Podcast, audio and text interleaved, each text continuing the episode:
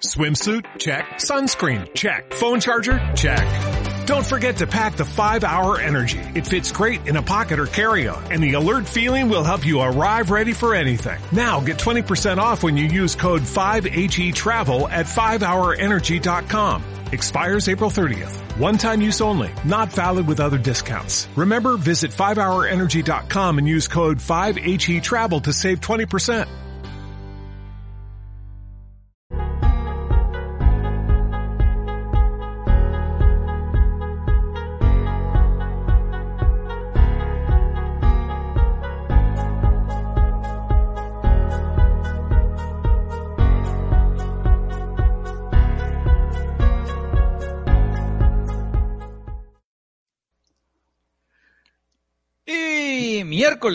Y como ustedes lo saben, a veces hay que tocar fondo para después alcanzar la gloria. Así que mientras están a la espera de llegar a lo más alto de la información, nos recibimos pues, en este maldito sótano oscuro para darle las notas más relevantes de la semana. Claro que sí, de la peor manera posible, como usted ya lo sabe. Yo soy Dugo Olivares y como cada semana me acompaña como Dimas y Gestas al lado de Cristo crucificado, el dueño de este changarro, el pelón de brasers de la información digital, el señor Edel López Solano. Mi queridísimo Doug Livares, ¿cómo estás? Hoy aquí transmitiendo desde esta ciudad de Jalapa, una lluviosa y tronadora, insisto, ciudad de Jalapa. Van dos días que llevamos, está de la chingada los truenos, están pegando cada vez más cerquita, que ahorita acaba de pegar uno atrás de mi casa. Pero estamos muy bien, gracias a Dios, empezando una nueva emisión de este programa sin nombre, en donde traemos toda la información de concentrada en esta, eh, en estos, este, en esta hora y sobre todo tratando de darles a ustedes la mejor información, que no la hay, pero bueno, tratamos de llevarlas a ustedes. Y obviamente con todo el análisis, el desmadre y. Análisis. análisis. Vodquita, como no. que tenemos que traerles a ustedes todos, absolutamente todos los miércoles a través de Sin Daños a Terceros. Mi querido Vicky Lavares, ¿con qué comenzamos?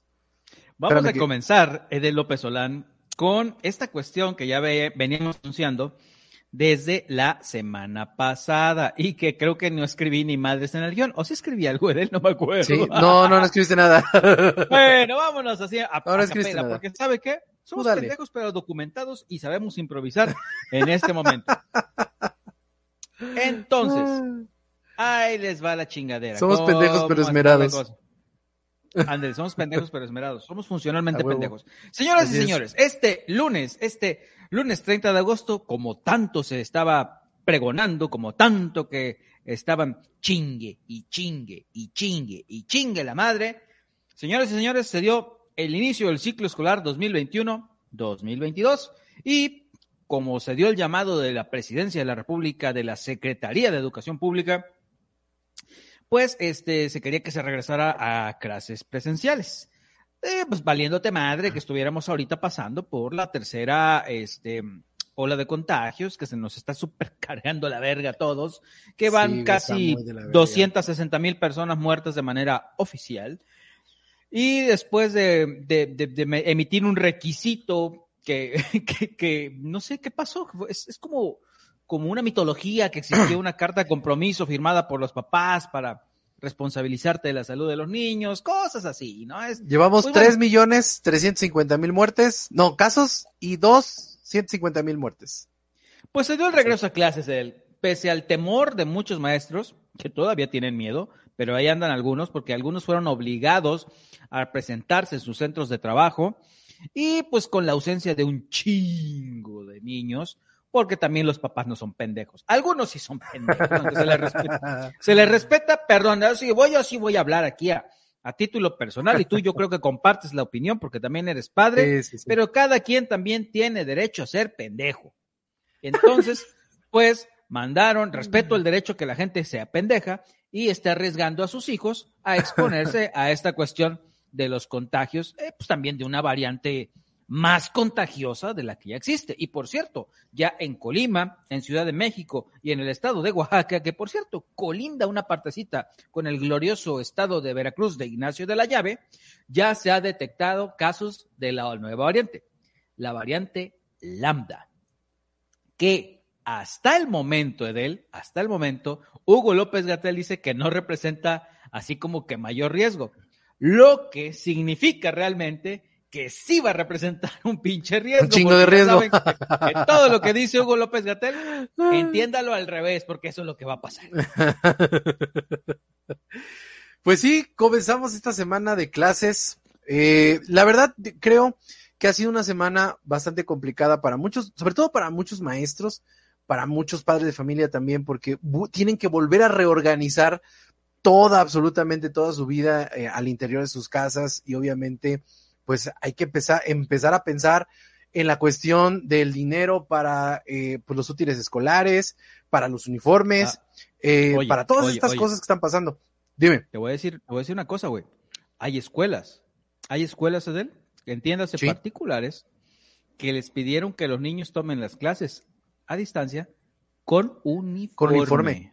Mira, uniforme, ¿eh? Yo creo, yo creo que sí debe existir, o sea, sí debe existir una forma de, de que a distancia la misma escuela coloque este, este tipo de normas, pues, pues para tratar de dar a darle a entender a los chavos que a pesar de todo esto, pues existe un poco de orden. Aquí el problema no es, eh, todos sabemos, por ejemplo, que las personas que están, como tú dices, en una, en una escuela particular, en muchas ocasiones no son personas que tienen un poder económico muy grande, sino personas que viven al día y que están tratando de, darle a su hijo una educación privada, pues más o menos decente y que van muy, muy este, ralitos en la cuestión del presupuesto. Aquí el problema viene a, darse en todas estas situaciones. Vivimos, por ejemplo, en muchas, eh, en muchas escuelas de aquí de Jalapa, en todos los medios que hubo eh, en, en el Internet, veíamos que decían que había todas las condiciones para poder regresar a clases y vemos a autoridades, fíjate, a un año y siete meses de esta situación, vemos todavía autoridades educativas que están tomando la temperatura en la mano, por ejemplo. En la muñeca, güey. A ver, en, la en, la muñeca, que están tomando este, la temperatura a una distancia que no es, que eh, al momento de, de sanitizar los espacios, no están haciéndolo eh, como debe ser. Eh, muchísimos errores básicos, ¿no? O sea, vaya. Agradece que no te están limpiando con ruda. sí, entonces hay, hay muchísimas cosas que. Saludos a Catemaco. que sí se están viendo muy evidentes, que obviamente no hay, un, no hay protocolos. La SEP no dictó un protocolo, de hecho dictó nada más un decálogo para el regreso a clases, que es Un decálogo de nueve, un decálogo de nueve, porque la, la, la, otra la quitaron. Exacto. Y, y, y lo peor no es eso, lo peor es de que los maestros siguen completamente en la ignominia que sucedió. Hubo un caso en una escuela de Hidalgo en donde solamente asistió un niño de toda la escuela. Está bien, no lo sabemos. O sea, eh, creo yo que esto va a durar unas semanas. Por ejemplo, en el caso de, en el caso de los chavos de, secundaria, creo que se están integrando poco a poco. Eh, está bien. Yo lo veo mal por el hecho del momento este pandémico en el que estamos teniendo. Son claro, 359 mil, eh, 3 millones 359 mil casos. Ayer tuvimos 17 mil casos en, en todo el país eh, hay, son 200, eh, no, 3 millones de muertos, no, 3 millones, no, más o menos, no, ahorita, ahorita, ahorita checo cuántos son los muertos, pero eh, 259 mil muertos. Y es algo complicado porque, como dices, todas las variantes que están sucediendo, precisamente el mismo lunes estaba, estaba leyendo un artículo de una nueva variante que, que hay en, en Sudáfrica, que se está saltando todas las cuestiones estas de las vacunas, o sea, prácticamente las vacunas le están haciendo los mandados, es más viral, etcétera, etcétera. Entonces, el regreso a clases no es algo positivo, pero a lo mejor es algo que también ya era necesario, no lo sabemos. Pero la cuestión es de que sí está muy complicado lo que está pasando en el país. ¿Necesario? Sí. Sí, este, yo también creo que es pertinente, pertinente, no, en ninguna manera pertinente. Y también eh, mm, esta cuestión de querer obligar a los maestros, eh, algunas personas ah, ignorantes, ignorantes y groseras, quiero, quiero pensar que dentro, de su ignorancia, diciendo, no, es que está bien que regresen a clases porque están echando la flojera, que qué cómodos nada más están cobrando. Cuando la verdad los maestros se están rifando muchos que ya habíamos dicho que, que que se estaban adaptando a estas nuevas tecnologías de la información, lo cual creo que está bien que se adapten. Está mal que no se hayan adaptado a tiempo, sino que lo daban todo por hecho, que todo era presencial siempre. Pero, pero también hay problemas administrativos, Edel. Hay, hay personas, hay maestros que les dicen, güey, si, si tus alumnos, si de tu grupo de 20 alumnos solamente tienes a 5, le vas a dar clase a los 5 aquí y le vas a mandar actividades para llevar a distancia. Esas son dos chambas, Edel. Son dos trabajos porque tienen que cumplir su tiempo en la escuela, el físico, y todavía tienen que trabajar para generar los productos educativos virtuales o a distancia o con cuadernillos, porque obviamente no todos tienen internet. Y proporcionarlo, güey, es una doble chamba por el mismo sueldo. Y aparte también, aparte también algo, Dugi, eh, muchos de estos maestros son padres y madres de familia que aparte de toda la situación que tienen, que tienen que atender, también tienen que atender la situación de su hogar, ¿no? Que, que, que, sí, independientemente de que exista o no una, de que exista o no una pandemia, se atiende, sí se atiende, pero trae la premura de muchas cosas. Como dices tú, no es pertinente, no, no es pertinente. La verdad, yo, yo sí veo bastante apresurado, sí lo veo como un berrinche, sí lo veo así como una situación de que, pues, se va a hacer lo que yo diga y me vale madre lo que ustedes piensen. Y esto va a empezar a, parar cuando Dios no lo quiera. Empecemos a ver a los, a los primeros chavos que empiezan a caer enfermos, que empiezan a haber casos de COVID. Hay chavos que les ha dado COVID y que no le ha pasado nada, pero pues la verdad, yo sí tengo mucho, muchas reservas, tengo mucho, mucho temor por todos estos chavos, pero pues ya están, ya están hasta, ya están adentro, ¿no? Entonces, se tienen que cuidar. Es lo único que tienen que hacer. Y sinceramente tienen que dar, tiene, tiene, las autoridades tienen que empezar a poner serios en la cuestión de los protocolos. La, cuestión de hacer, hacer el circo. Está bien que se hicieron estas cuestiones de los tech, ay, que no, porque siempre le ponen nombres. O sea, está bien, está bien usar los nombres, este, rescatar ciertos nombres, ¿no?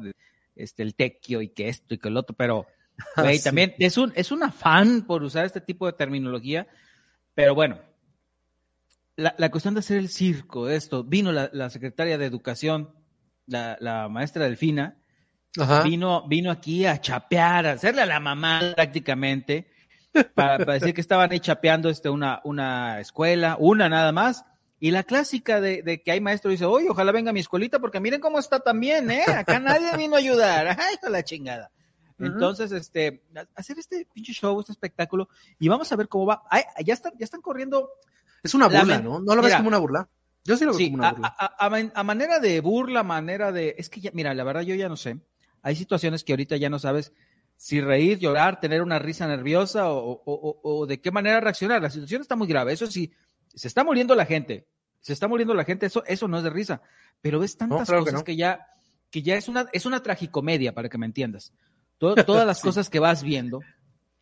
Hay, hay escuelas, eh, y, miren, no les miento, circula en redes sociales, los mismos maestros han publicado y obviamente por la viralidad de las cosas, llegan las, las, imágenes y muestran cómo, por ejemplo, les dan un galón de cloro para quién sabe cuánto tiempo. Con eso yo le pego una trapeada a, un patio cívico nada más, ¿eh? un día y ya se acabó. Es todo. Pero es precisamente, pero es precisamente lo que, lo que hemos venido platicando todo el tiempo. Están dando palos de ciego, Doug. O sea, existen escuelas que no tienen, mira, eh, la, escuela, la, escuela de mi hijo, por ejemplo, no pudimos, no pudieron regresar a clases presenciales muchos, muchos este, alumnos, porque desde, desde marzo entregaron eh, un documento para que arreglaran un domo, desde marzo. Ve la hora, ve el, ve el tiempo que es, y no lo han arreglado un domo. El, la escuela no está en condiciones y, se, y se, han hecho los, los, espacios para que los padres vayamos a arreglar. Ok, vamos, ¿no? Pero también hay que entender un poco que nosotros pagamos impuestos para que nuestras escuelas estén en orden.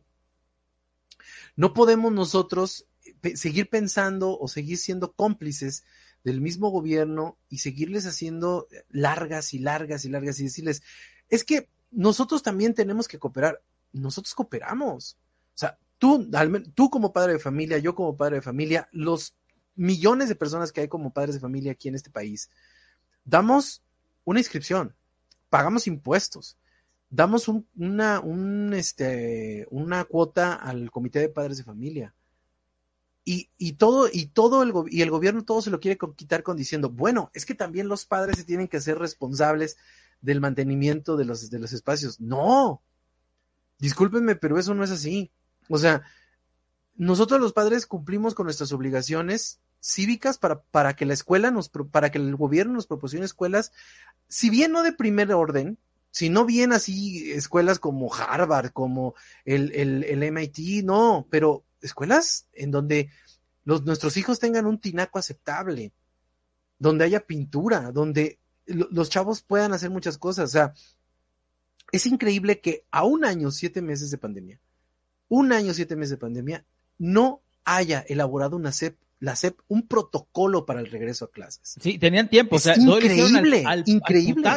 ¿Sabes cómo fue la cosa? El presidente dijo, el presidente dijo, vamos a regresar a clases. Y así de, ok, en la CEP, en la CEP. Este, oigan, el presidente ya dijo, güey, que hay que regresar. ¿Qué hacemos? ¿Qué hacemos? Ten, por, ten por seguro de él, ten por seguro, porque quiero confiar que también no toda la gente del gobierno vale para pura madre. No, no, quiero, no, no, no, Quiero pensar, que te... quiero pensar que en algún momento algún compadre dijo, oigan, yo creo que deberíamos irnos preparando. Aquí traigo una idea para el regreso a clases. Entonces le recibieron esa madre y dijo, ah, sí, cómo no. y ahora que andaban apurados, ya no saben ni qué pedo. Pero, ¿No te parece una burla? O sea, ¿no te parece una, burla que, un, que, a un año, siete meses, estos pendejos ven, salgan con un pinche decálogo pedorro? Oye, oye, y espérate, o sea, espérate, no, espérate. ¿cómo se dice? No, ne, no, bueno, nueve, nueve puntos. Espérame, Creo que no hay palabra, ¿no? Estoy buscando eh, Ricardo Anaya, que eh, también no crean que, que, está de nuestra total gracia, pero el no, chamaco a veces le gira la ardilla bien cabrón. A mí me parece que Andrés Manuel madre. me está atacando. Sáquenle el palo del fundillo para ya hable bien. Le, le deberían de sacar no, es que, este, es que mira, se me hizo muy interesante, se me hizo muy interesante cómo Ricardo Anaya dio un mensaje sobre eh, lo de el regreso a clases y dijo una frase muy cierta, lo que estamos comentando. Todo lo hace al aventón. ¿Ok? Sí, y en, en, ese videíto, en ese videíto, Ricardo Naya dio un plan inteligente para el regreso a clases. Fíjate lo que propuso así en un pinche video pedorro, ¿eh? Tener Como todos sus de, videos. tener, tener un fondo de, y son ocho puntos, ocho. Dice, uh -huh. es, el joven propuso un plan inteligente de ocho puntos para la vuelta a clases, que dijo, ha permitido a países como Canadá, España o Brasil regresar a las aulas sin afectaciones mayores a la salud de la comunidad educativa. Uh -huh. Un fondo de emergencia, ya no hay Fonden, por cierto. Eh, monitoreo permanente, obviamente un monitoreo bien hecho, no solamente estar no diciendo así, tienes calentura. Un comité de expertos para una evaluación constante, está bien. Separación claro. en subgrupos pequeños para evitar contagios masivos. Aplicación constante de pruebas. Buscar la vacuna más efectiva del mercado a disposición de maestras y maestros. Eso lo dijo a, a razón de la Cancino. Utilizar uh -huh. purificadores de aire en los salones y medidas estrictas, incluyendo el uso adecuado de cubrebocas. Sí. Entonces, todo esto ni siquiera lo, lo... ¿Qué suena? Ah, son, eh, es que mi regulador se... Okay. Yo creo que se metió al micrófono. Sí, qué, qué, qué, curiosidad que ahorita que estamos hablando de Ricardo Anaya, este, pues hay interferencia, ¿no? El sí Bueno, planes, planes, de cosas muy comunes, ¿no? ¿Qué te acuerdas que había una, una, la planeación que tenía la CEP en el cuadernillo del, del Consejo Técnico del CT, decía una dinámica de inflar un globo soplarle, echarle babas, sí, sí lo vi. pasárselo al otro compañero, tronarlo, sí, sí lo vi, sí lo vi. Por Dios santo, Edel, mira, güey, yo entiendo que somos un país bananero, pero no te mames. El... aquí es donde dices, güey, el tercer mundo duele bien culero. Sí. Sí, o sea, bueno, todo bueno, está hecho al putazo. Me parece una burla, güey. O sea, a mí me parece una burla todo esto. Y me parece peor que, que, que, nosotros como nosotros como ciudadanos estemos más preocupados por rompernos la madre. Eh, vamos, a, vamos a poner el foro que sea. O sea, redes sociales, que es el foro más evidente que tenemos todos y que donde todos opinamos, y etcétera, etcétera.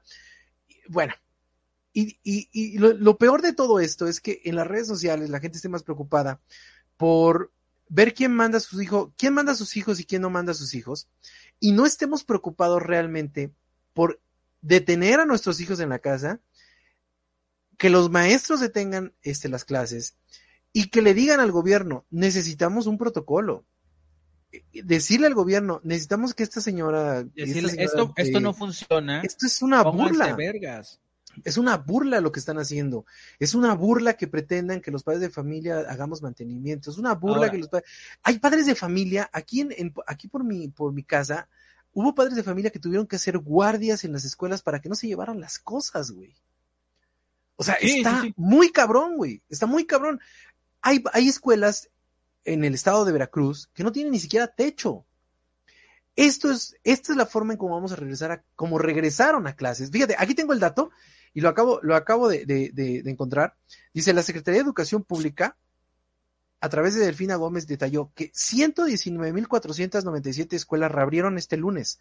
970.000 970.617 docentes elaboraron en la primera jornada y 11.426.000 026 26 alumnos, perdón, regresaron a clases.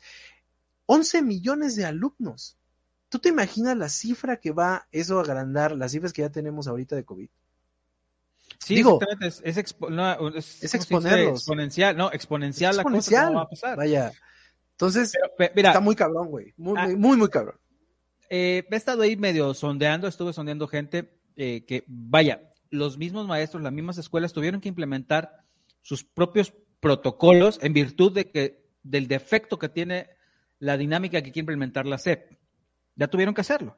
Hay Tiene escuelas, una, una amiga trabaja en una escuela en Tuxpan, le pregunté precisamente ayer, oye, ¿cómo fue el regreso? ¿Qué onda? Dice, nosotros nos amparamos en que, a ver, vamos a hacer un escrito y los papás dijeron, ni madres, queremos a distancia. Ahí está. A su madre. Para que Sí. no los obliguen, decir, oye, pues es que los papás ya dijeron que no.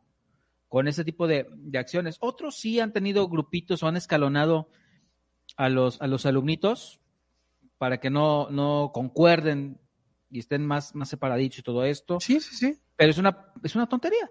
Y ya para terminar, mira, hay, hay ya una, lo que te decía que es como una apuesta, una broma, o velo como tú quieras. Pero muchos, muchos maestros están diciendo que en un mes los van a volver a regresar a distancia. Así de fácil. Sí, claro. En un mes, ¿eh? Claro. Ya, ya lo dan por hecho. Y, y mira, creo yo que eso nos tiene que preocupar, Doug. Porque hoy, por ejemplo, y ahorita vamos a hablar más a ratito acerca de- del informe. Hoy el, hoy el presidente dio un informe, pues que yo lo puse en mis redes sociales, güey, está muy chingón el país en el que vive el presidente. México no es. Pero qué chingón está su país, güey. Ahorita vamos a llegar a eso. O sea, ahorita vamos a llegar a eso. Pero te das cuenta que, seguimos. A mí lo que más me decepciona de todo esto, Dougie, es que seguimos siendo la carne del cañón de un gobierno al que le seguimos aplaudiendo, güey. O sea, es increíble que hoy, a, a dos años de, de casi de pandemia, a, a 70 años después, 12 años, 70 años del PAN, del PRI, 12 años del PAN, la gente siga aplaudiendo las decisiones. ¿Qué es lo que sucede en los países de primer mundo? Los países de primer mundo, y lo hemos visto en muchas ocasiones, eh, el pueblo se, se manifiesta, ni, ni siquiera nos vayamos al primer mundo, vete aquí a Chile. El pueblo se manifiesta y el gobierno acata. Aquí es, el gobierno dice, la, la gente de... Antes era muy chido porque la gente, todos estábamos en contra del gobierno. Ahora hay que hay gente que defiende al gobierno, ¿no? Pero es, es increíble que pasen tanto, tanto tiempo y que la gente siga dependiendo de un presidencialismo pendejo como el que el de este señor, ¿sí? Y que desafortunadamente está arrastrando con nuestros jóvenes, está arrastrando con nuestros niños, está arrastrando con nuestra, nuestra salud mental, está arrastrando con todo. Es increíble que siga sucediendo esto. Y lo peor, que lo sigamos aplaudiendo. o sea, no me, no me preocupa tanto que pase, me preocupa que lo aplaudan, ¿no? Y es Entonces, que, es que del- ¿Quién tenía sabe que qué va a pasar, güey? tenía que sumar algo, algo positivo, por así decirlo, en virtud de, de lo que vamos a platicar en un momento más, que es el, el informe de gobierno. Tenía que sumar, este, ¿cómo se dice?, activos a, a- a la cuenta de lo que tenía que rendir el presidente, pero ahorita, ahorita vamos a tocar ese temita. De mientras, Edel, pues va, eh, pues seguirle dando seguirle dando seguimiento, valga, valga, la redundancia, a ver cómo va la cuestión, porque si, si ha de haber contagios, lamentablemente, pues ya lo veremos dentro de unas dos semanas, dos semanas y media. Dos semanas más o menos. Y pues ya veremos cómo, cuáles son las reacciones de los maestros, si ven que si funciona, porque también te digo, hay maestros que están prácticamente yendo a hacer horas nalga, porque sí les piden que estén en la, en la escuela. Y hay muchos que, que aparte, te quiero decir que esta semana muchas escuelas nada más la están tomando como de preparación. Y ya la, semana, la semana que entra ya regresar ya definitivamente. pero, pero, al 31 de agosto, toma nota de, este, de, esta, de, esta, de esta cifra. Al 31 de agosto del 2021 son 11.146 casos y promedio cada, por siete días 14.600 casos. Para que veamos cómo va a estar ese relajo. Aquí, ahí está la tabla.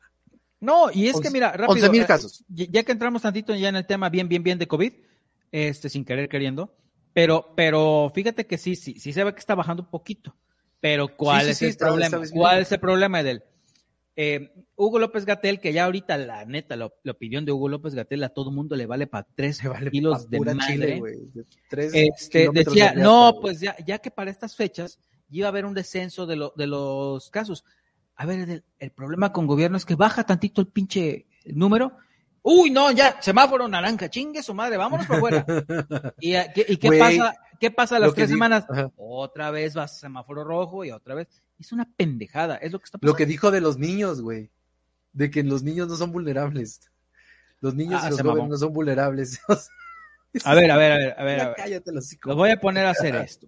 Dicen, dicen que los niños son menos, menos propensos a, sufrir por esto. Sí se mueren niños, lamentablemente pero, pero a ver, Edel, ¿me estás diciendo que un chamaco que la semana que entra cumple 18 años ya es más propenso a adquirir COVID que ahorita, que hoy?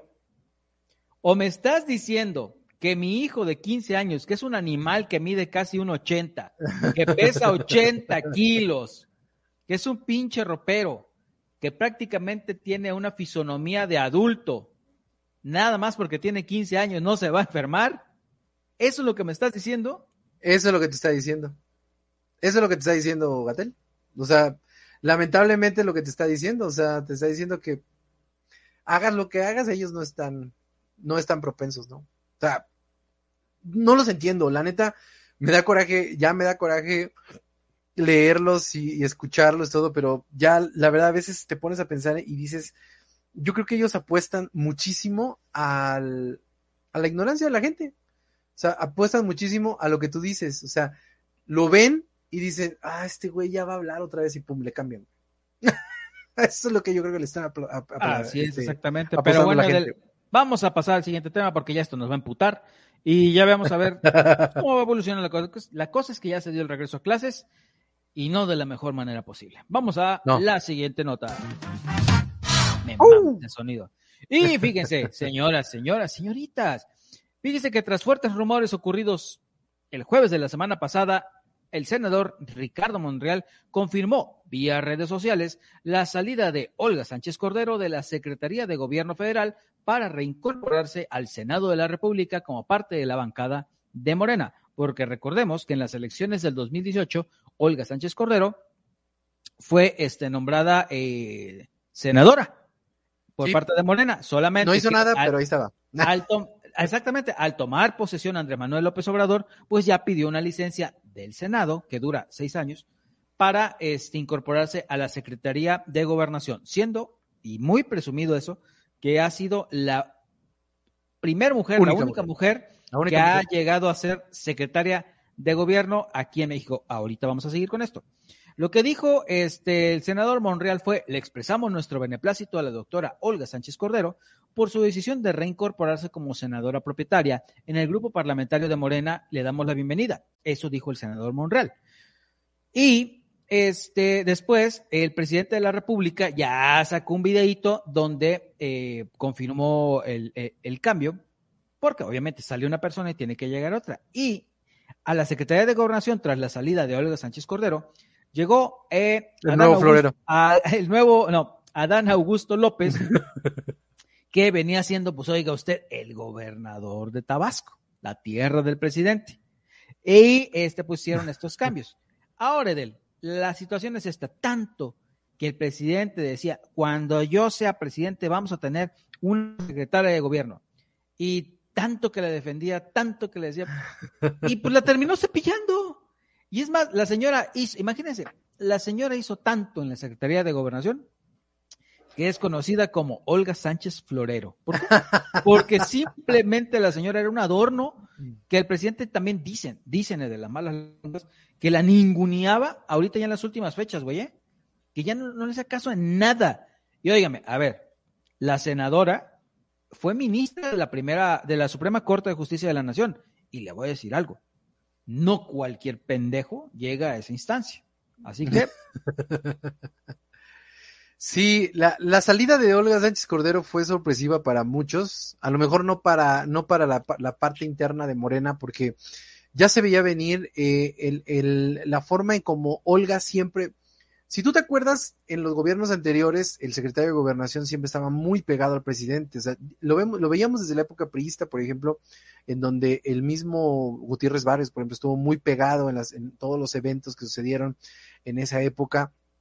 Y que, y que, y que hay muchas teorías de que él, él fue el que tuvo este, el cerebro para hacer todo lo que sucedió en el 68, en el halconazo, en muchas cosas, ¿no? El secretario de Gobernación es una pieza clave porque es la parte interna del país y es, la, es, es el que se dedica, pues precisamente a, operar, a destrabar, a operar, a, operar a, hacer todas estas cosas por la parte espera, espera, de. Tengo, de, tengo un soundtrack. Tengo un soundtrack. Escucha nada más esta joya. A ver, a ver.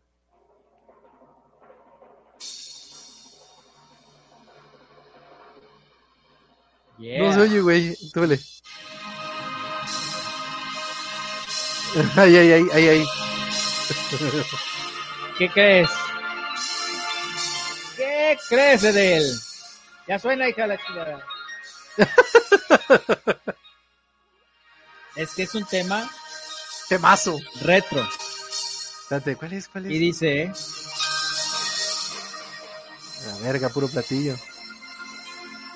Bueno, chingue su madre. El tema es que quería poner. Adelántale a la, a la voz, güey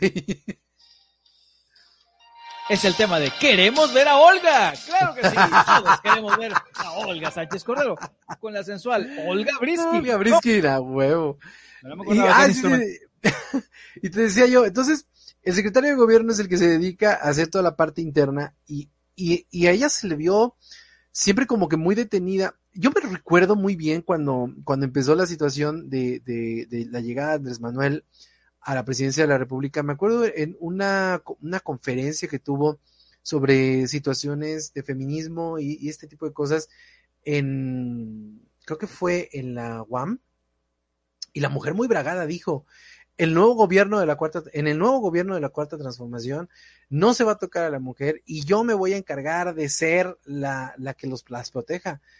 Y desafortunadamente, no, al no llegar a la presidencia, desapareció. Nada, nada. Desapareció. Nada.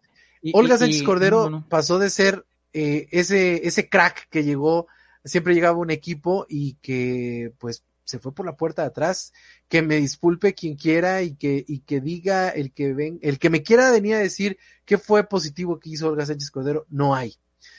No fue operativa, no fue eh, una mujer que se impusiera a las decisiones, no que se impusiera al presidente porque eso es imposible, pero que se impusiera en las cuestiones internas del país, hubo situaciones en donde ella ni siquiera salió a dar la cara, por ejemplo, en la cuestión de lo que sucedió, por ejemplo, en, en, en, en Mazatlán, por ejemplo, ahorita, en la cuestión del huracán, aquí en Veracruz, lo que pasó el huracán, ella jamás dio una observación, jamás hizo una declaración, no hizo absolutamente nada. Olga Sánchez Cordero, como, como le dicen, Olga Sánchez Florero, pues pasó de noche y lamentable porque era el momento de empoderar a la mujer en ese sentido, de empoderar eh, a las personas. Trataron un poco, ahorita, ahorita lo están tratando de hacer un poco con Tatiana Cloutier, pero ahí la llevan, o sea, van, van de, de unos, de 2-1, y al parecer, esta señora Olga Sánchez Cordero pasará la historia como solamente una promesa, al igual que toda la cuarta transformación, y este mal experimento llamado Morena. Muy, muy mal, la verdad. Pero, pero fíjate que, que, se prestaba para que ella fuera también una asesora jurídica, que bien, tenía su asesor jurídico el presidente, que por cierto ya, se, ya renunció, pero oye, si es ministra de Suprema Corte, decirle, es por aquí, es por allá, eh, presidente, le estamos cagando con esta iniciativa, eh, por, hay que moverlo así. Nada, ni siquiera eso. A mí, e, es, es el problema es la autocracia que se maneja ahí en Palacio de Gobierno. Dice, ah, a mí sí, me no, pareció, a mí me pareció vomitivo, vomitivo, en verdad, cuando salió a defender eh, la rifa del avión. Me pareció vomitivo el ver a una mujer que fue ministro de la Suprema Corte salir a defender una rifa de un bien que ni siquiera es tuyo, cabrón. O sea, eso cualquier estudiante de, de primer semestre de Derecho sabe Sí, que eso es un sí, fraude, sí. ¿no? Sí, sí. Y Eh, verla también- a ella salir a defenderlo, te quedas así de, neta, tú, una persona que velaste por los derechos de todos los ciudadanos de este país y estás diciendo ahorita que un fraude es la mejor salida para la venta del avión. Es estúpido, la verdad. Muy estúpido. Que me disculpe, pero es estúpido. Pero, pero también aquella, aquella vez cuando la cacharon un video infraganti con el gobernador de, Ah, con de- este de Baja California, con Bonilla, Bonilla, Bonilla. que, que quería hacer un, un chanchullo ahí para, para decir, alargarle su periodo, que es de dos años, algo así. Ajá, sí, sí, alargárselo. sí. La ley Y, ella, y la cacharon y dijeron, no, después, o sea, la agarraron en la movida ella, diciendo que iban ahí a operar para, para, para que perviviera esa norma. Ah, este de- no Muy hizo mal. nada cuando cuando las manifestaciones de mujeres nada Eh, No, bueno al último la última sí se le como que a platicar con alguien pero era para que ella tomara la batuta de las mujeres y si era Sí. que el presidente le estaba cagando con las mujeres es decir tener la pinche dignidad de él ya si siquiera no te está peleando ten la pinche dignidad de agarrar y decir a ver señor por las mujeres esto es así así así pero ni madres güey o sea no sé qué, qué, qué les hace Andrés Manuel o de qué les conoce a todos que los tiene ahí. La verdad, o sea, este, la verdad de, de- de- Olga Sánchez Cordero va a pasar a la historia por hacer nada. Prácticamente. Yo creo, Ahora, Mira, yo vi muchas personas, yo vi muchas personas en la, en la, yo, en la administración de Fidel Herrera, yo vi muchas personas que, que yo admiraba por su labor, este, profesional. Las vi eh, bajar las manos, güey. Y, y a veces sí creo, güey, que sabes que se- eh, la política, tengo un amigo que, dice que la política se trata de negocios. La política es el mayor negocio de este país. Y sí creo que cuando tú tienes un departamento en Nueva York, cuando tienes un departamento en Nueva York que te, que te descubrieron, quién sabe cuántas propiedades más tengas en, a lo largo y ancho del mundo, ¿no? Pero cuando tienes ese tipo de, de negocios oscuros, es obvio que no puedes levantar la mano. Es obvio que no puedes absolutamente decir nada porque sabes perfectamente que el presidente te va a decir, a ver, o me apoyas, güey, o a ver cómo te va, ¿no? O sea, eso sí es, güey. Y la verdad, yo, yo sí creo que cuando un servidor público deja de lado la ética, eh, estamos hablando del mayor, del mayor eh, acto de corrupción que puede existir. Cuando Ahora, no tienes ahí está. ética en lo que haces. ahí, ahí te va rápido el, el resumen de, varios análisis que, que me chuté por ahí. Y eh, para poder entrar ya de lleno a lo del informe que nos va a llevar un ratito, este, Olga Sánchez Cordero la manda al presidente al Senado, no es que ella quisiera, porque dicen, dicen Edel, que ella estaba en un evento, estaba en un evento No sabía, como secretaria de gobierno y No, que no le dijeron, oye, que el presidente te quiere ver porque ya te vas de, de la sí. Secretaría de Gobierno y es ¿qué? Y ahí se va en chinga. Entonces se ve que los agarró en la movida y ya le dijeron, pues Olga, sácate la chingada para, para el Senado. Llega este cabrón, Adán Augusto, a operar unas cosas ahí, porque el, el- el presidente quería a un hombre ahí, para operar ya, ¿eh? Porque se viene todo lo demás, viene la campaña del 2024, tú sabes, todo eso que viene. Y Sí. manda, manda a, a- a Olga Sánchez Cordero de vuelta al Senado a presidir la mesa directiva del Senado, pero bajo indicaciones del mismo presidente de la República. ¿Sabes a qué? A controlar o, o- o irle ahí parando, el, el- el- poniendo el Los freno carros. al Sí. senador Ricardo Monreal. Porque el senador, ese, ese camina por su cuenta, sí, que desayuna con el presidente, que sí, cuarta transformación, que mi hermano va a ser gobernador de qué, de San Luis Potosí. De San Luis Potosí. Pero, pero Monreal opera por su cuenta y si ha echado ahí unos madracillos cuando le ha querido atizar algo al presidente, sí lo hace. ¿eh? Entonces, Y el vato, y el vato ya se destapó. Y el vato ya se destapó para. Y se destapó, se destapó él solito, él solito. Se destapó él solito. Porque el presidente andaba ahí encarrilando, ahorita ya dejó a Sheinbaum, pero traía a ella, traía a Marcelo. Sí. Y como, y como no lo mencionó, el senador dijo, yo también. Dijo, sí, yo levanto la mano. Yo, Mira, la fractura, la fractura de Morena es evidente. O sea, eh, la, la, fractura que existe al interior del partido los está diezmando en absolutamente todos los niveles de gobierno, en, los va a seguir mermando en todas las situaciones que están sucediendo. nosotros sabemos el pinche desmadre morenista que hay en este estado. Vaya, es una locura. Pero acabo, de, acabo de encontrar un super meme de Olga Sánchez Córdoba. Me está saliendo ahorita, güey. ¿De qué es? ¿De qué es? Cuando ya no, cuando ya no tienes que ir a la mañanera.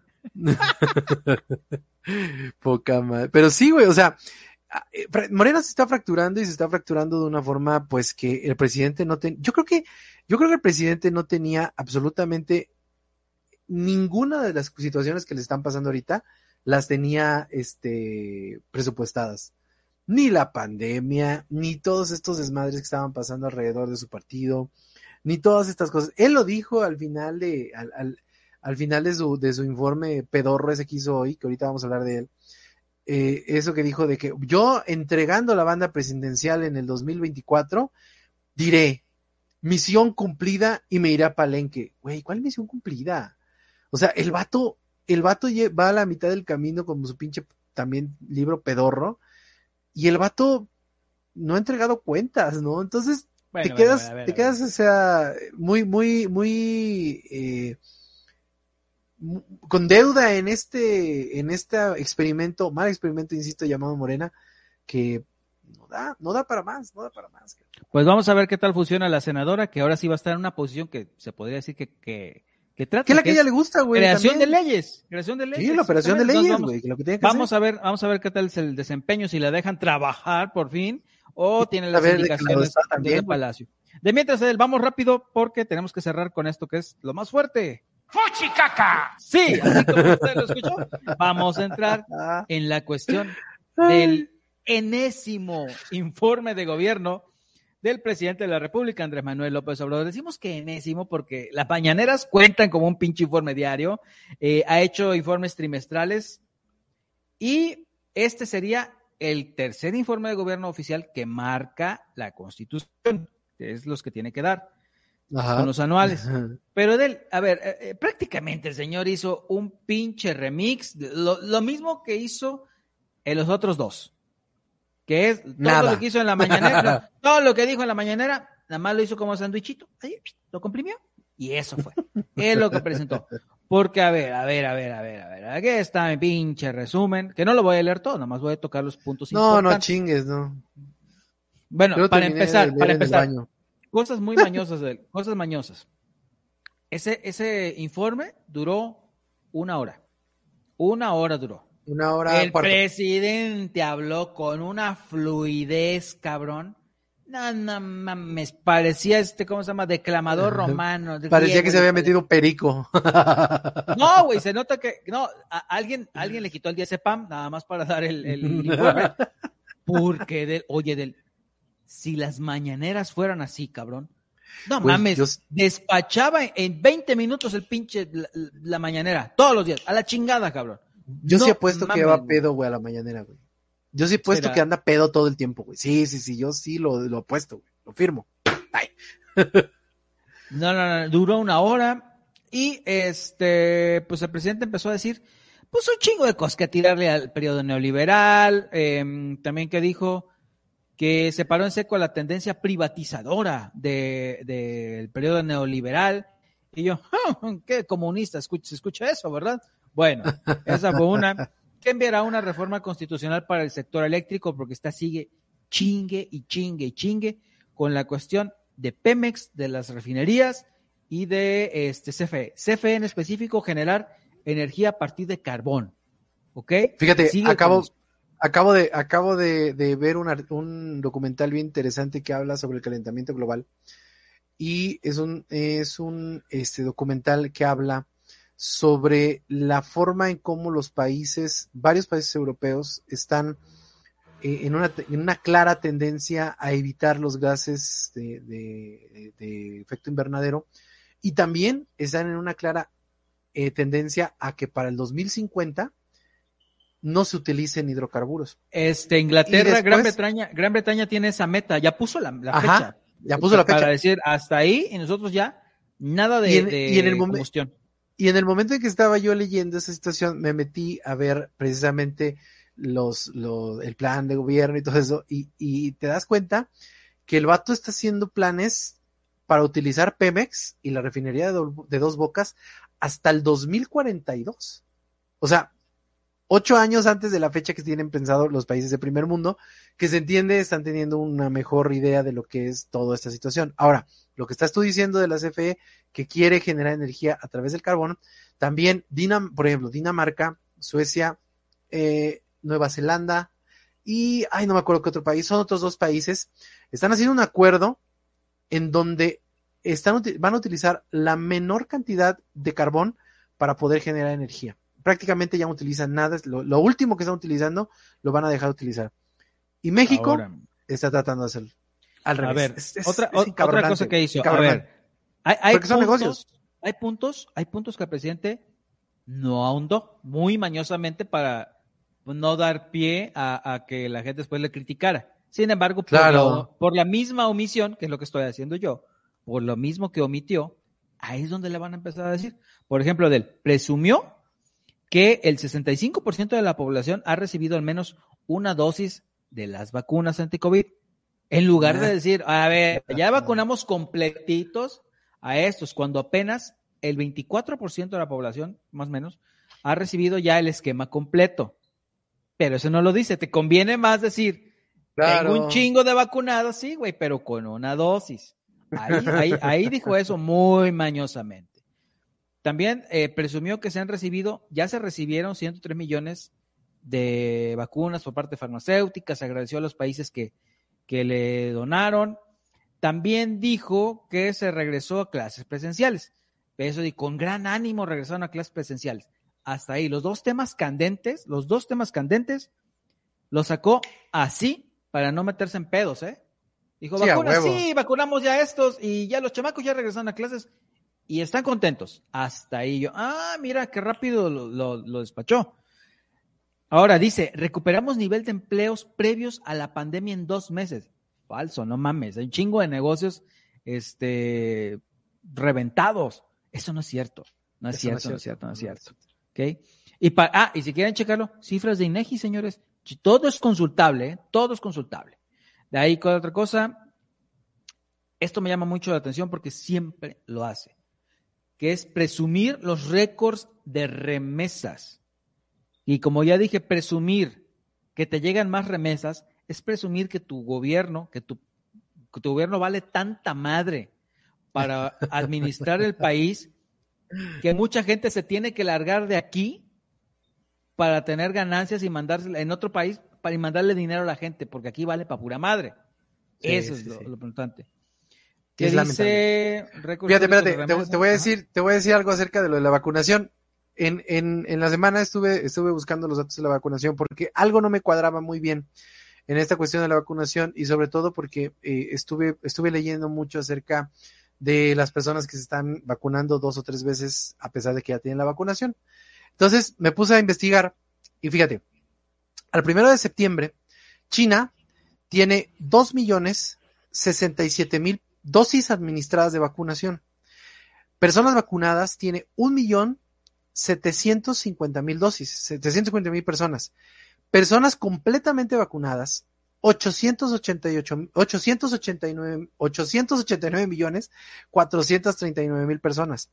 Completamente vacunado el 63% de la población. De ahí siguen Estados Unidos, India, Brasil, Japón, Alemania, Reino Unido, Francia, Turquía, Italia, Rusia, Rusia, Indonesia y abajo de Indonesia está México. Y aquí vino, aquí me, aquí me viene el dato que está curioso. Dice, dosis administradas en México, 84 millones 900 946.443.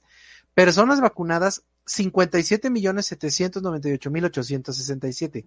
Completamente vacunadas, 33 millones. Somos 126 millones de mexicanos. Ojo, 33 millones de personas vacunadas, 33 millones 922 mil personas vacunadas. Únicamente se ha vacunado a 26% del porcentaje de personas en este país. Y eso es una, y eso es un, eso es un logro. Yo no lo creo, la verdad. Eso es lo que andaba presumiendo. Ahora, rápidamente que se detuvo la tendencia ascendente de homicidios. Vaya, es que no ha visto los índices de, violencia, que siempre reniega, siempre dice que tiene otros datos y pues ahí están los, datos de su propio gobierno, del Secretariado de Seguridad Pública. De Seguridad Pública. Ahora, ¿qué otra cosa dijo? No, voy con las cabezas. La austeridad republicana ha permitido ahorrar un billón cuatrocientos mil millones de pesos. Primero hay que decirle, señor, que aquí en México no usamos el término billones. No. Usan miles de millones, para empezar. Bueno, pero le estamos diciendo al mismo señor que dice que llegó la vacuna Sputnik. Dios mío. bueno. Pero también su mismo gobierno, cabe señalar esta cosa de llamar la atención. La semana pasada presumió que sea, bueno, hace unos 15 días, presumió que compraron tales medicamentos para lo de los niños con cáncer, surtido de medicinas, que tampoco se nota, dice, nos ahorramos tantos millones de pesos, güey, en la compra de medicinas, Edel, te estás, ¿cómo se dice?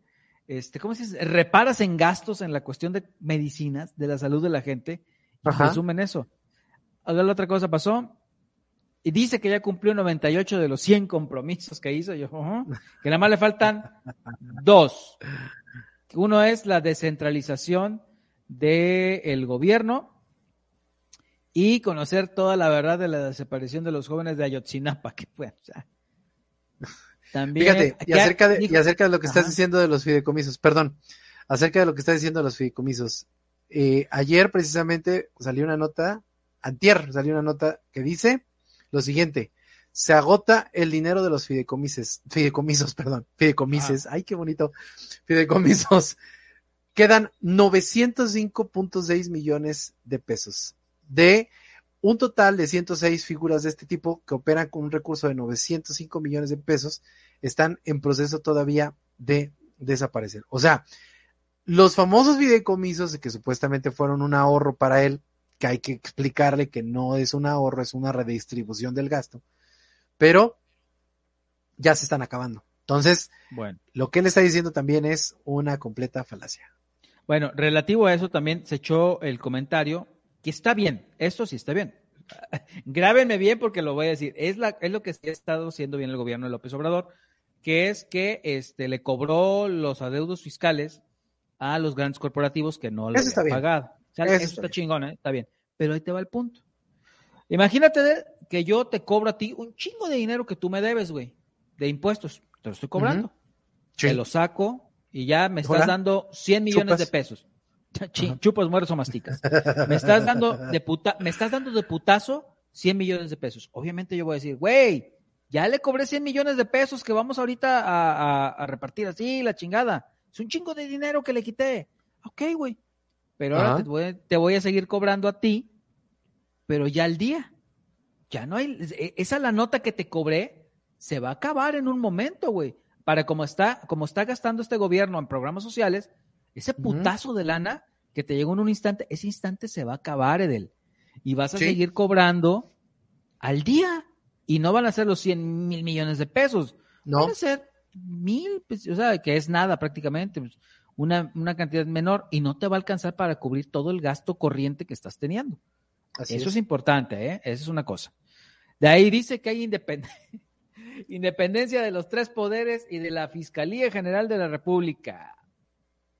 No. Cuando estamos viendo cómo, cómo está utilizando la UIF, a la fiscalía para, para hacer persecuciones políticas que él niega. Y que qué raro que él niega y al día siguiente ya le aparece una orden de presentación a, Ricardo Anaya. O también que hay, hay tanta independencia en los poderes que le pasan iniciativas sin siquiera leerlo. Los diputados no saben ni siquiera qué hacen, solo van a levantar la mano. Así es. De ahí, ¿qué otra cosa? Dijo, no, es que estuvo maravillosamente aburrido, pero bueno, hay unas cosillas ahí que estuvimos cachando. Aburridísimo, aburridísimo. A ver, a ver, a ver, a ver. Esto es importante. No, sé. no se han violado los derechos humanos de migrantes. Dos funcionarios de, de, migración fueron dados de baja por patear a un haitiano. Sí vimos lamentablemente ese video. Sí, sí lo vimos. Sí, lo vimos. Sí, lo vimos. pero, señor, el que hayan pateado a ese cabrón y los hayan madreado ya es una violación de derechos humanos. No diga que no hizo eso. Ya fue. No y sobre todo también, y sobre todo también porque existen a la fecha más de 500 denuncias de violación de los derechos humanos de este por parte de la Guardia Nacional. 500 denuncias. Y la Fiscalía General de la República ha traído más de 450 investigaciones de violaciones de eh, elementos del ejército. ¿Sigue pasando? Sigue pasando. Eso no es cierto lo que dice. Ahora, este, ah, dijo que 925 deportistas y entrenadores han recibido de manera directa apoyos para su preparación por un monto global de 500 millones de pesos, lo cual es una mierda de dinero. Que presumió las cuatro medallas de bronce y quienes participan en los Juegos Paralímpicos este, también los presumió. Y que van a recibir un apoyo ellos y sus entrenadores por haberlo hecho. Yo digo, a ver de qué rifa va a salir. Yo creo que de la siguiente para dar los apoyos. Porque la del Estadio Azteca, güey, porque es en tono a lo que estaba pasando. Me acuerdo, yo me acuerdo de él que eh, eh, eso de la rifa del avión, dijo, vamos a apoyar a los, a los atletas con lo de la rifa del avión. Sí, sí, sí. mira, lo que les, mira, lo que les, dio. De, hecho, les, les, les, eh, les dio el avión, o sea, les dijo a los atletas que utilizaran el avión presidencial cuando él dijo que nunca lo iba a ocupar. ¿No? O sea, aquí lo molesto es que el tipo es sus contra hocicón y sigue haciendo las cosas. Ahora, hay que ver, por ejemplo, también. Cuando dijo, cuando dijo que no lo iba a ocupar, cuando dijo que ya lo había rifado. Ya lo había rifado, exactamente. O sea, fíjate, fíjate la, la, la, estupidez y la, la incongruencia. Rifó un avión que no es de él. Ofrece un avión que no es de él ofrece un avión que no es de él dos veces porque ya lo rifó y sigue sin pagarlo. Rifó un avión que todavía debe. o sea, y aparte se lo ofrece para utilizarlo a personas que ya le habían dicho que no lo iban a poder ocupar. O sea, es una pifia tras pifia tras pifia. Ahora, otra cosa, hay 500 millones de pesos perdidos de la rifa del avión. No se sabe dónde están, no se sabe a dónde, a dónde fueron a parar, no se sabe absolutamente nada de ese dinero, no han cobrado un solo quinto las personas que ganaron el boleto, este, la rifa del avión, no ha llegado a las instituciones. ¿Dónde está ese dinero, Dugi? Nadie sabe, nadie supo, todas las instituciones echan la bolita y ahí se queda todo. Eso está muy, muy grave, pero nosotros estamos más entretenidos, pues ¿con qué? Con las babosadas que dice el presidente. De ahí que sentaron las bases de la transformación y que ya se va a ir él tranquilo a, Pero este presumió como un logro lo de las remesas, presumió como un logro haberle dado asilo político a, Evo Morales y yo sé, ¿qué? ¿Y eso? Lo de los afganos sí estuvo bien, sí estuvo bien. Lo de los, afganos, sí lo veo bien. Sí, eh, eso fue una oportunidad que hizo y está bien porque ellos sí es asilo. Y ellos, ellos sí están de la chingada. Eso es pan de la mierda, güey. Sí, Eso sí. Pero, pero lo de lo de Evo lo presumió como un logro y de ahí, de ahí, de ahí noté que empezó a sacar cosas que, que, empezaron desde su primer año de gobierno. Como no hay, no hay algo actual o no, no rindió buenas cuentas, no había que, presumir de este último año, que es lo que correspondería reportar en el informe. No, no, no, no. Empezó a sacar desde el principio del gobierno, se eliminó el huachicol, empezó a rascar cosas que vienen desde el principio de su gobierno, porque tenía que rellenarlo, pero no, nada que presumir de este año. Entonces, fue, fue un mensaje, mm, yo creo que se cubrió muchas cosas, o sea, él quería cubrirse, protegerse, que todos modos le van a criticar, aquí estamos criticándolo, pero, pero, pero fue muy mesurado en algunas cosas, ya las mismas situaciones. Yo estuve nada más escuchando, obviamente, por, por cuestiones de, de, trabajo, por si había alguna cosa así algún cambio de, dirección. Nada, Mira, nada. A mí lo que a mí lo que me pareció eh, risible fue la forma en cómo dijo esa babosada de que para que tengan para que aprendan tecnócratas o algo así, una babosada así ah, dijo. Ah, sí, sí, sí, sí.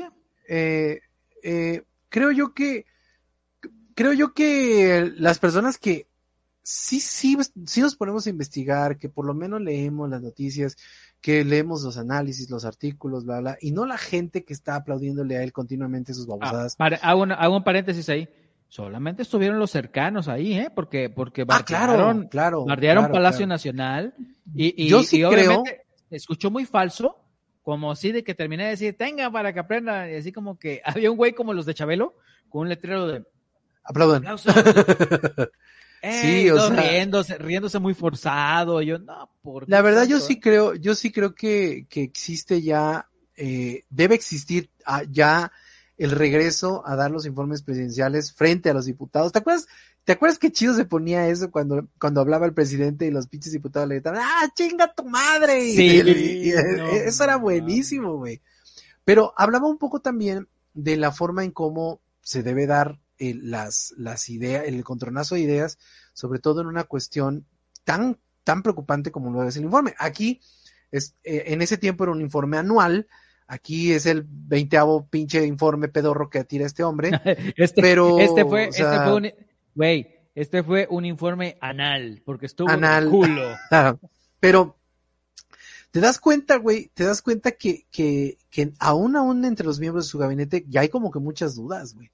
O sea, esta desbandada que hay tanto de... cambios, ¿eh? Hay cambios. Esta desbandada que hay a mitad del sexenio, que siempre lo ha habido, pero esta desbandada que hay a mitad del sexenio de gente clave habla mucho de, y ahorita se viene una más clave aún, que es la del Banco de México, en donde a lo mejor va a entrar este señor, este, el Furcio. ¿Cómo se llama el Furcio? Se me fue el nombre. Este, Arturo Herrera. Arturo Herrera. Este, a lo mejor va a entrar ahí. Son enroques que el tipo está haciendo y que sigue haciendo y que el tipo ya está pensando en el 2024, está pensando en la revocación de mandato Ahorita está la situación también. Lo dijo, la comentó, ¿eh? La comentó. Y utilizó lo que, yo, lo que yo te dije. Dijo, si la gente quiere que yo siga. Así es, sí. de hecho, de hecho, eh, el, el, el, Senado no quiso que se, eh, no quiso que la Suprema Corte de Justicia analizara la forma de la pregunta, porque la forma de la pregunta no es una revocación. La forma de la pregunta es una, es algo así como, lo que tú dices, quiere que me quede una continuidad, exacto. Entonces, hay muchas cosas que están pasando en este país y que a mitad, a esta mitad, a esta mitad del camino, como dice él sangronamente, pues no está avanzando bien, güey. Entonces, él ya tiene la, la mira para el 2024 porque sabe precisamente, él sabe perfectamente que si alguien más llega a ese poder, lo van a chingar, pero bonito, bonito, bonito. Y no quiere, no quiere que nadie más llegue a la presidencia de la República. Entonces, va a estar, va a estar interesante. Y fíjate que algunos dicen que él ya está construyendo lo que, lo que tanto decía, ¿no? Está construyendo eso que ve que no, como no está jalando, mejor este operar por medio de otra persona, como Claudio Sheinbaum. Entonces todo está así. Para que estar allá, estar allá en la chingada ahora sí, y nada más estar, mira, moviendo los hilos. Uh. Claro, o sea, claro. Prácticamente, prácticamente lo que se ha dicho por muchos años, que el que opera toda la política del PRI es Carlos Salinas de Gortari. Le tiene tanta fijación que quiere ser. Él, quiere ser un Carlos Salinas de Gortari. Mira, lo que hizo Sheinbaum en, en, esta, en, este, en esta semana con los, con los presidentes municipales de, oposición, que también un poco sangrones, ¿no? Porque digo, yo vi las imágenes y sí, a la mujer nunca le pegan, quién sabe cómo le sangra la nariz después, pero sí hay una forma de, impedirle llegar a, a, hablar con la, con la, con la gobernadora. Entonces, eh, aquí hay una situación bien importante. Los presidentes municipales de, la Ciudad de México se van a ver, se la van a ver muy, muy cansada de aquí al 2024. Y esa va a ser la tendencia para todos los gobernadores de todo el país.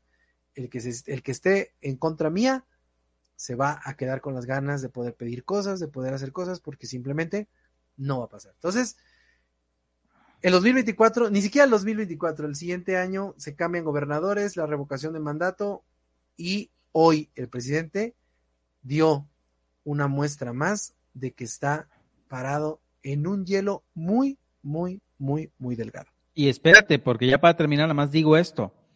Eh, hoy, hoy iniciaron las labores de eh, la nueva legislatura federal, que como sabemos, ya Morena no tiene así una super mayoría, son como 10 pedorros diputados que tiene, y entonces ya va a tener que negociar, le va a costar más trabajo ser este, que avancen todas las iniciativas que él quiere. Entonces, desde ahí se va a venir muy bueno este asunto, ¿sale de él? Y creo que con eso ya estamos terminando el programa. Sin Terminamos el día de hoy. el programa sin ¿Alguna recomendación, Dugi? Este, no, manito. Ah, sí, sí, sí, ya. Rápido, porque la empecé a ver en la semana. Hay una serie médica de estos dramas médicos que se llama New Amsterdam. Ah, chingona, sí, sí lo Este, se la recomiendo, está en Netflix, véanla. Tiene que ver un poco con, si es médico, sí tiene su dramita por ahí, pero tiene una cuestión que le metieron este, una labor de, de administración, o sea, sí, de los temas administrativos y de motivación, que está bien padre la pinche serie. La empecé a ver y me está, me está, gustando mucho. Se llama New Amsterdam en Netflix. Y yo les recomiendo un podcast que se llama eh, Pivot, así es P-I-B de vaca O-T, de el New York Times. Está con Cara Swinsher y Scott Galloway. Está bien, bien chingón este podcast. Chequenlo, es cosas, cosas de actualidad, cosas de noticias, pero está bien entretenido, bien digerible. Los vatos son bien chidos. Y sobre todo tocan muchos temas de, actualidad. Tuvieron un programa la semana pasada sobre el COVID bastante interesante. Chequenlo, está ahí en los podcasts de iTunes o los pueden checar también en el podcast de YouTube. Pivot, YouTube. Muy buena. Muy, muy bueno. Sale, vale, de López Solán. Así está la cosa. Mi queridísimo Dugi, nos vemos la semana que entra aquí en el programa Sin Nombre. Los vemos el sábado en el podcast de Cinemaguismo y el viernes. Oye, oye, oye, oye, oye. de Dime. Ah, el Tutti Frutti. Eh, el viernes, los 10 viernes, estamos participando en, esa, en, esa verdadera porquería informativa comunicacional, que son los viernes de Tutti Frutti, este, que es la génesis de esta cosa también, por cierto. Este, allá con, el, buen, ¿eh? con, el buen eh, Fernando Hernández, Fernando Hernández, y ese infant de la información, que es Pablo Yair Ortega, ese nos pueden ver en la página de, marcaje. Marcaje Comunicación. Marcaje Comunicación. Sí, porque está onda que se llama el marcaje. No, Marcaje Comunicación. Ahí nos pueden checar. Viernes a partir de las ocho y media de ocho la y media de la noche, de ocho y media a nueve y media. Ahí andamos un poquito más serios, este, pueden por ahí este, buscarnos, porque tuvimos eh, ya dos entrevistas muy buenas. Así que ahí, ahí lleguenle, van a vernos por ahí. y pues sí, nos vemos en todos estos programas. Nos vemos aquí también en Permanencias Voluntarias, en Sin Nadie Terceros, a través de Permanencias Voluntarias. Mi nombre es Ed López, mi querido Duque Olivares. Te saludo. Nos vemos la próxima semana. Hasta la próxima. No pasó el de los elotes. ¡Eh!